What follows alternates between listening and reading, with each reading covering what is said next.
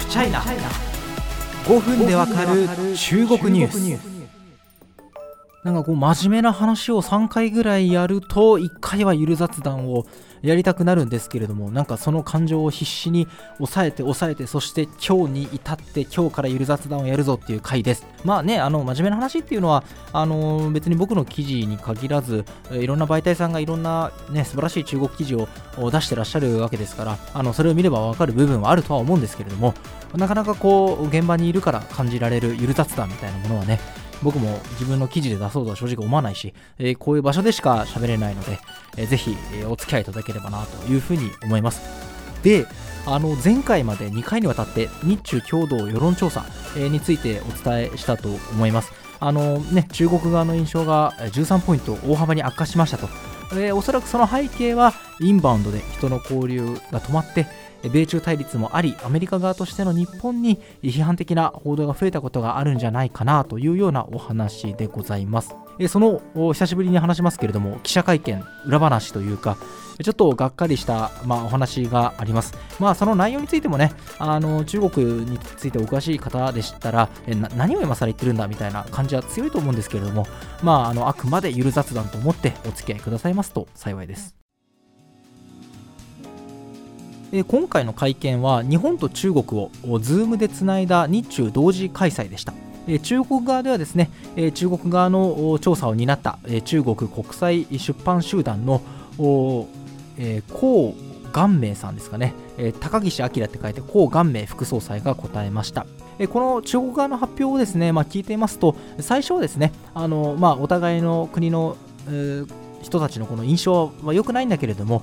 両国経済の相互依存性や共通の課題解決や協力に向けた意思は強いんだということで、まあ、悪化した調査結果の中からもですねあのポジティブな内容を探して伝えている印象でした。もちろんこれは来年日中国交正常化50周年もあるということが関係しているとは思います。ところが質疑応答になると非常に風向きが変わったなというふうに感じました。あの両国の印象が悪い理由をですね日本のメディア報道そして政治家の不当な発言にあるとも指摘します。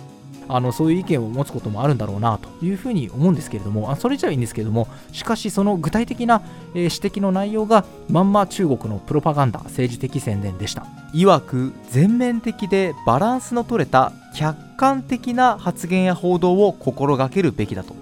特に台湾香港中国の言う内政問題に触れることは双方を全面的な理解から遠ざけるというのです。アジアの平和繁栄の角度から出発し双方の分岐を、まあ、これはその意見の分岐というかあの精神的な分岐ですねを管理する必要がある。台湾は特に敏感だから国民感情に容易に影響するぞという指摘を中国側がするわけです。であの中国のこうした単語日本語の漢字で書くと一緒なんですけどあの注釈が僕は必要だと思ってます。例えば全面的でバランスの取れたは中国にとって NG な話題に触れないということです。客観的なは中国政府の作り上げたストーリーに沿ったという意味です。そして内政問題というのは香港、台湾、新疆ウイグル自治区などに対して海外から批判があった時に使われるワードです。つまりこのあの我々日本メディアに求めたバランスの取れた客観的な報道をするべきだという意味は簡単に言えば国民感情に影響するから中国に不利な報道をやめろと捉えることもできます。もちろんそんなことをやってしまえばそれは報道ではなくてあの中国政府の宣伝広報ですよね。高顔名氏はその後アジアの発展と安定に、え、寄与し両国人民にとってえ、そして地域の発展にとって利があるというふうに言いますが説得力はありません。残念なパフォーマンスまだまだ続きます、え、いわゆる高花言説で知られる環球時報が質問に立ちました、え、その内容はこういうものです。中国側の感情悪化には日本が福島の処理水を海洋放出していることも関係しているのかと。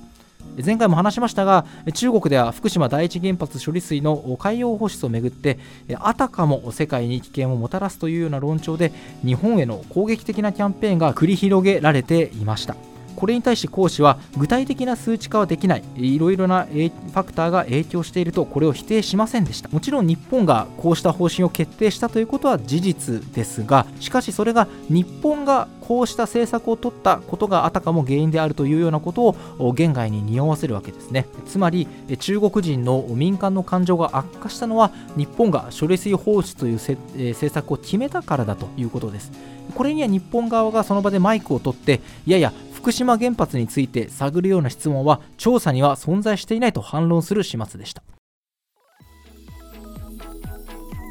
あの今回の会見でそのやっぱ一番残念だながっかりだなっていうのは思ったのはあのこんななんていうか政治賞に使ってしまうぐらい、まあ、その政治賞と無縁な会見っていうのを探すのは逆に難しいかもしれないですけどや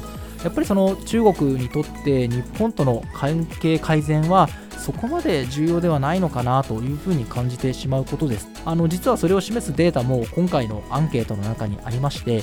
あの世界の中で最も自国つまり中国との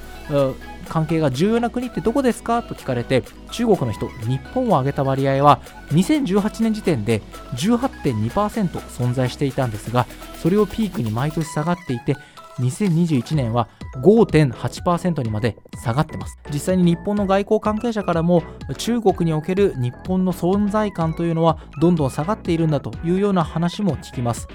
そうした日本の立ち位置の捉え方がこうした明確な政治賞として捉えられた利用された会見の中に見え隠れしているのかもしれないというふうに感じた一幕でした。